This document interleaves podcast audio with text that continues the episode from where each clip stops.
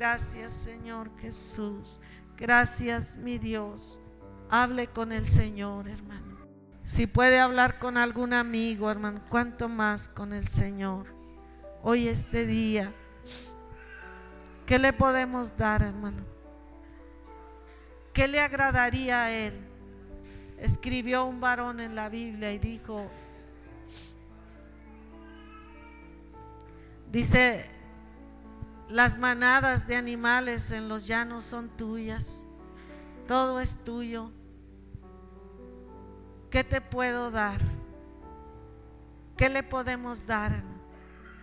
Lo único que el hombre tiene y sobre lo cual el hombre tiene poder es su vida. Él puede hacer lo que quiera con su vida.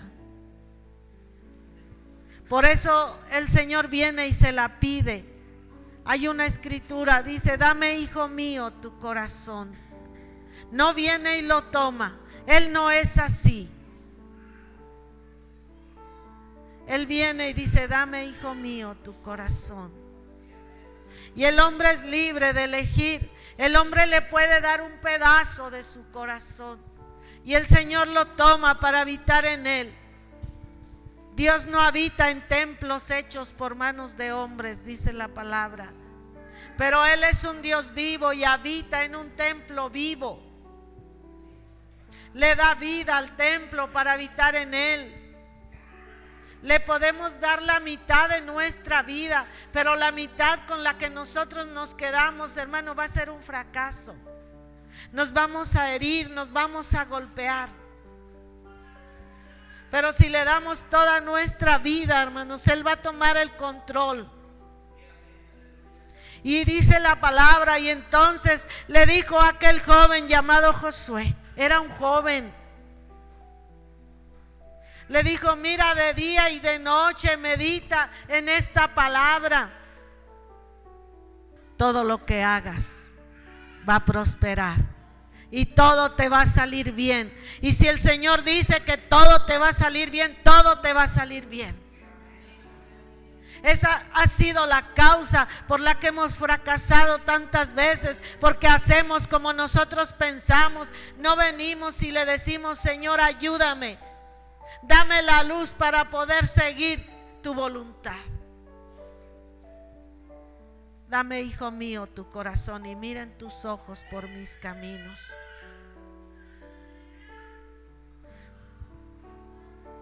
Esa ha sido, hermanos, la razón, porque la mayoría se ha cansado y, se, y muchos se han ido. Y les ha parecido, hermanos, que el Dios que creó todas las cosas no es suficiente para sus vidas, hermanos. Si Él hizo todo lo que existe y lo hizo perfecto, como nadie lo puede hacer, hermano, ¿qué no podrá hacer por tu vida? ¿Qué no podrá hacer por mi vida? Todo lo que yo necesito lo tiene Él. Todo lo que usted necesita, lo que vino buscando este día. Pero ¿sabe qué, hermano? A veces tenemos necesidad de muchas cosas, casi siempre, todo el tiempo.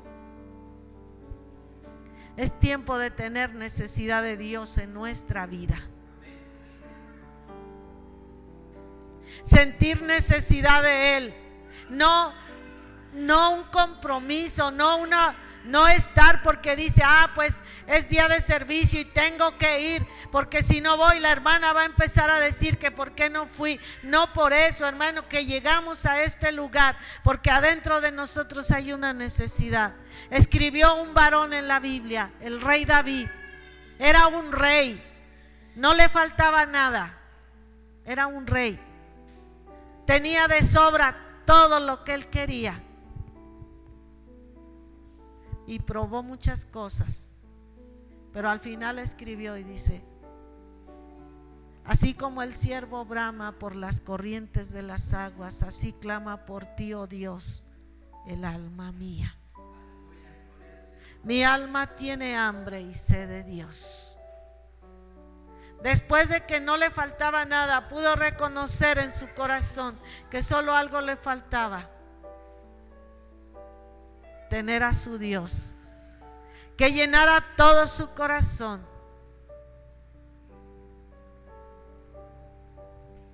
Hay una escritura, no, no tome poquito su lugar. No voy a predicar mucho, solo le voy a dar esta escritura. Ayer estaba mirando esta escritura desde el viernes la miraba y dije, voy a predicar mañana sábado esa palabra. Y el Señor me, me, detuvo de hacerlo. Y me dijo, espera, porque alguien la está necesitando. Y sin duda alguien que no estaba ayer aquí está necesitando esta palabra. Isaías capítulo 55 dice la palabra así. Está la promesa de Dios en su palabra. Pero yo le vuelvo a repetir, fracasamos hermano, porque no esperamos en la voluntad de Dios. A veces dice, parece que tarda mucho. Y eso le pasó a un varón en la palabra, el padre de la fe. Y vino su esposa y le dijo, pasó ya mucho tiempo y el hijo que Dios nos prometió no llega. ¿Por qué no le ayudamos a Dios? Y lo hicieron. Pero aquel hijo que vino, según ellos, para ayudar a Dios, fue para puro tropiezo y sigue siendo hasta hoy este día, hermanos. Toda su descendencia, hermanos. Son esos hombres que hacen atentados terroristas por todo el mundo. Esa es la simiente de Ismael. Pero venga conmigo, capítulo 55. A todos los sedientos, venid a las aguas y a los que no tienen dinero. ¿Cuántos hay aquí que no tienen dinero? No tenemos dinero, hermano. A mí no me da pena decir, no tengo dinero, hermanos. Dice a los que no tienen dinero, venid y comprad y comed. Venid y comprar sin dinero y sin precio vino y leche ¿Por qué gastáis el dinero en lo que no es pan y vuestro trabajo en lo que no satisface? Oídme atentamente y comed el bien y se deleitará vuestra alma con grosura, con gordura. ¿No le gustaría tener su alma gruesa, gorda? Que vinieran los ataques del enemigo y que nada le pudieran hacer que todo lo que le pasara en su vida es para bien, sea para bien, porque así está escrito en la palabra. Dice que a los que amamos a Dios todas las cosas nos van a hacer bien, nos van a ayudar para bien. Es una promesa.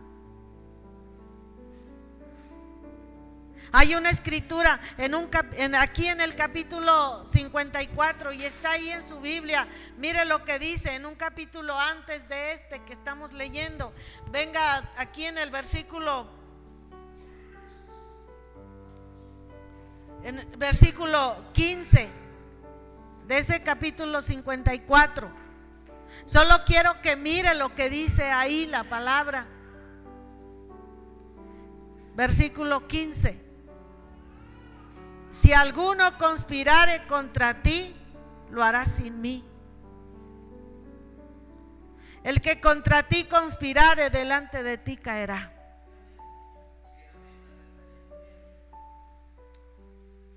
Mira esa promesa tan grande.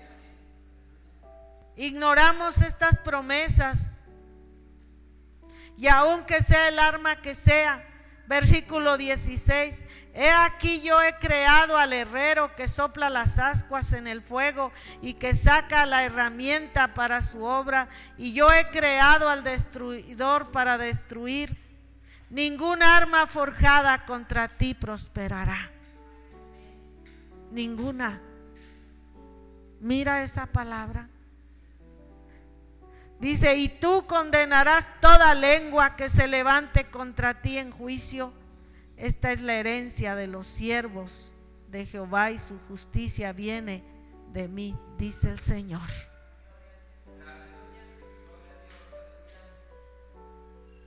Si mira esa promesa. Y ayer yo la iba a dar, pero el Señor me paró y me dijo, no la des porque alguien la está necesitando y sin duda la, el hermano, la hermana o los hermanos que la necesitaban ayer no estaban, pero hoy están aquí. Nada de lo que alguien trame contra ti va a prosperar.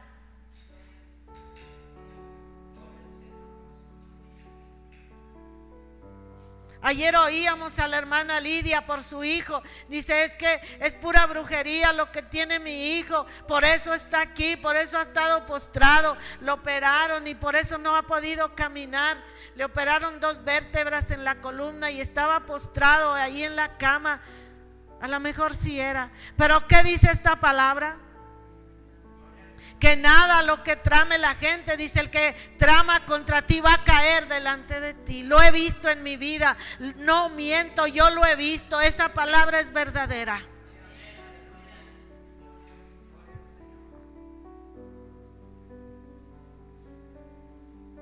¿Lo cree? Esa es la palabra. Y no he visto solo una persona caer, hermano, he visto tres personas caer delante de mí. Nunca pedí nada malo, nunca pidas nada malo, pero es la venganza, así dice el Señor. ¿Sabe qué dice el Señor? Que cuando alguien te daña, dice, toca la niña de mi ojo. A ver, hermano, déjame picar la niña de tu ojo, a ver cuál va a ser tu reacción.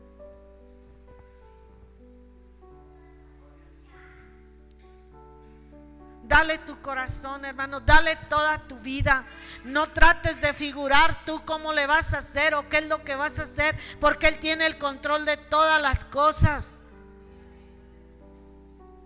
Estaba dos jóvenes se acercaron conmigo, dos hermanas en la, en la carpa, y el Señor se había movido fuerte ese día, y, y, solo me les quedé mirando y miré lo que querían preguntarme, y les dije, no tengan cuidado de su vida.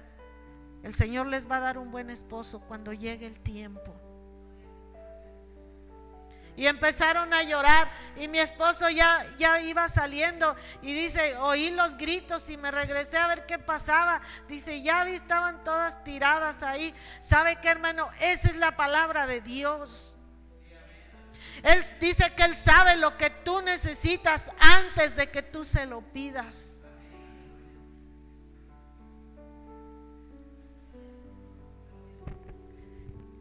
En la mañana, hermanos, se levantan las aves. Y a veces todavía no me levanto y ya están cantando allí, hermanos. Y sabe que, hermano, la comida de ellos ya está lista ese día. Así dice la palabra. Y ellos le están dando gracias a Dios y, y no están preocupados. Y cuando llega la hora de comer, hermano, ellos comen. ¿Por qué, hermanos? Porque Dios tiene cuidado de ellos. Dice, ustedes valen más que las aves. La gente los atrapa y dice la palabra, se venden dos pajarillos bien barato, hermano, la gente los compra. Con poquito dinero compran los pajarillos. Dice, pero ustedes valen más que las aves. Mira lo que dice esa palabra. Dice a todos los sedientos, yo llegué este día con sed en mi corazón, sed de Dios, hermano, de sentirlo en mí. Sabe que cuando yo puedo sentir al Señor, siento que estoy viva. Cuando yo no puedo sentir al Señor en mi vida, no siento que esté viva. No hay vida, hermano. Sin Él no hay vida. ¿Lo cree? Sin Él no hay vida. Es que la palabra de Dios es ley. Para el que cree y para el que no cree también. Se paró y dijo, yo soy el camino, la verdad y la vida. Si Él dijo que Él es la vida, Él es la vida. Si Él dijo, yo soy el camino para ir al cielo, Él es el camino, no hay más, no hay otro. Él dijo, yo soy la verdad, Él es la verdad, no hay otra verdad.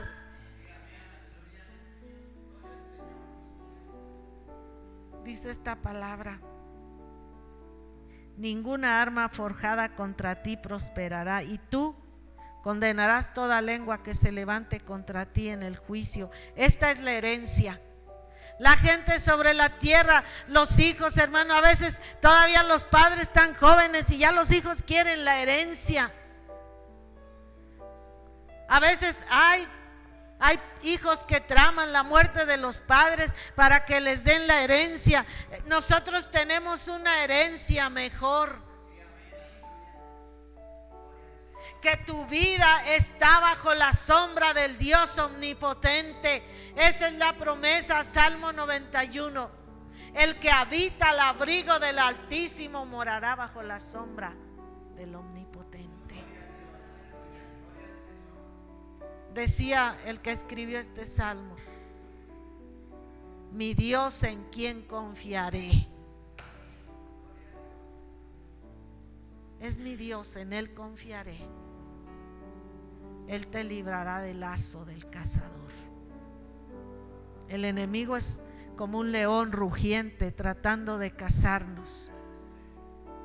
Así andan, dice Pedro en la palabra en una de sus cartas, dice que es un león rugiente alrededor de nosotros, buscando cómo devorarnos. Pero dice esta palabra, esa es la herencia de los siervos de Jehová y su justicia viene de mí, dice el Señor, lo que es justo. Y luego dice esta palabra, a todos los sedientos, a los que tienen hambre y sed de justicia, a los que necesitan sentir a Dios en su vida, en su corazón. Miraba a ese hombre, hermano, estaba cautivo.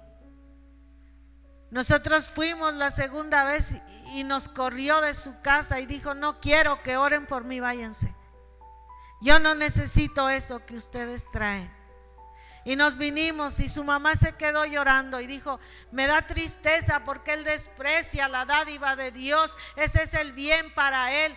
Y ya habíamos orado por él una vez y nos vinimos esa vez, Pero no paró, la palabra no vuelve vacía. Dios trabaja si la persona recibió, aunque sea una sola palabra, de la palabra de Dios. Y solo nos dijo, es que yo soñé a Jesús. Dice, yo soñé a Dios. Dijo, es más, soñé a Jesús. Él mismo reconoció. Y esa noche nos habló y dijo, no pueden venir a orar por mí. Él tenía que salir, hermanos, a Veracruz. Allá vive con su familia. Y le dije a la mamá de él, es que ahorita no puedo caminar, hermano.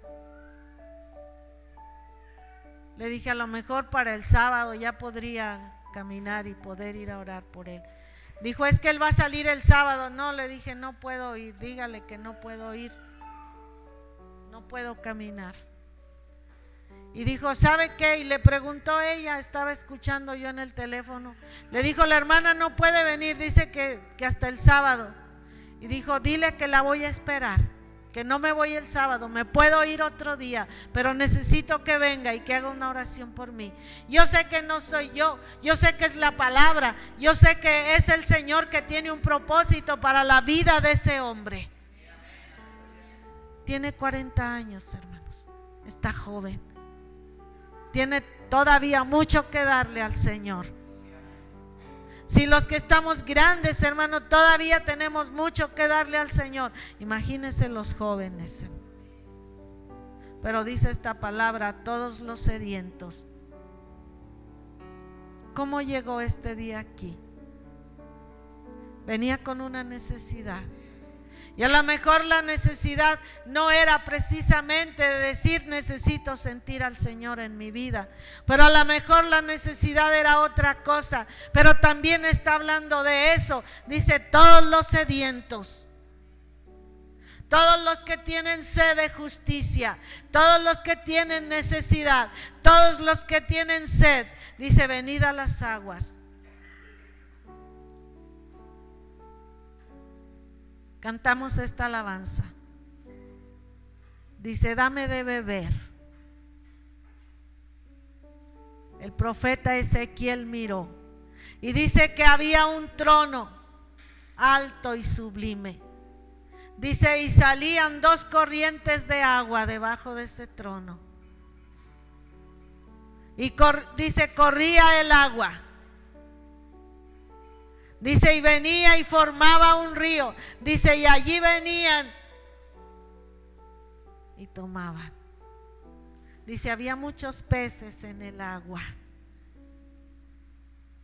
¿Sabe qué le dijo Pedro al Señor? Venid a mí, yo los voy a hacer pescadores de hombres. Como peces los hombres. Dice, y salía esa corriente de agua y llenaba toda la tierra. Dice, y había árboles plantados en la ribera del río. Dice la palabra, y los hijos de Dios serán como los árboles plantados junto a las corrientes de las aguas. Tener esa vida, llevar esa vida Dice a todos los sedientos. Dice, ¿por qué gastas el, dinero en lo que no es pan y vuestro trabajo en lo que no satisface? A la mejor, hermano, en el tiempo pasado. A la mejor, hermano, gastando el dinero en lo que no satisface. A la mejor Alguien compra algo y se lo toma y se siente alegre un rato, hermano, pero eso no te va a satisfacer. Eso no te va a dar vida. Ven y bebe del manantial de la vida. Jesús de Nazaret. Él es el agua viva. Él te va a quitar esa sed, que no te la va a quitar nada más. Hay gente que va de un lugar a otro, hermano, queriendo satisfacer esa sed en el alma, pero no hay nada que la pueda saciar. El que quita la sed del alma se llama Jesús de Nazaret. Y dice esta palabra, y se deleitará vuestra alma con grosura. Grosura es lo mejor, hermano, lo más rico. De una comida.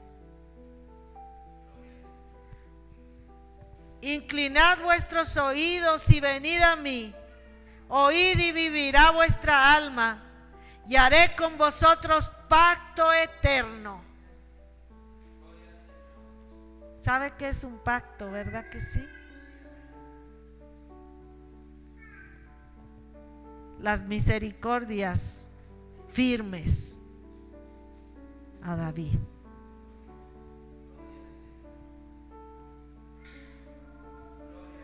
Cuando mi hijo, el que toca aquí, hermanos, que canta, cuando era chiquito nació enfermo, su corazón estaba creciendo y yo hice un pacto con el Señor.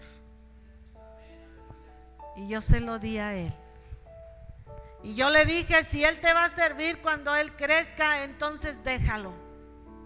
Si Él no te va a servir cuando Él crezca, mejor llévatelo ahora y un día yo lo vuelvo a ver.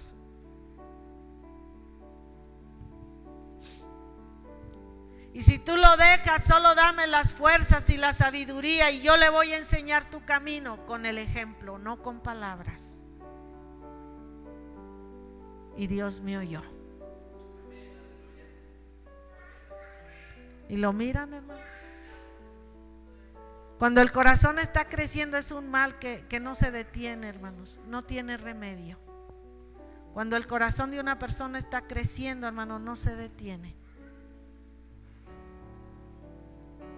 Y los estudios que le hicieron, me dijeron aquel día, le va a estallar sus órganos adentro. Pero el que hace todas las cosas no había dicho la última palabra.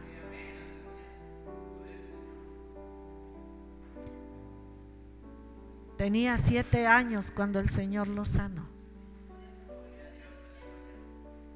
Y ya tiene 26 años, hermano.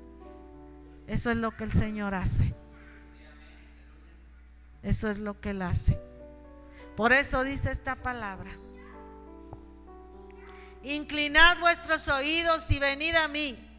Oíd y vivirá vuestra alma. Y haré con vosotros pacto eterno, las misericordias firmes a David. ¿Sabe cuál es el pacto que él ha hecho con nosotros? Dice, el que cree en mí nunca morirá. El que cree en mí, aunque duerma sobre esta tierra, va a ir al cielo y allá va a vivir. Esa es la vida eterna.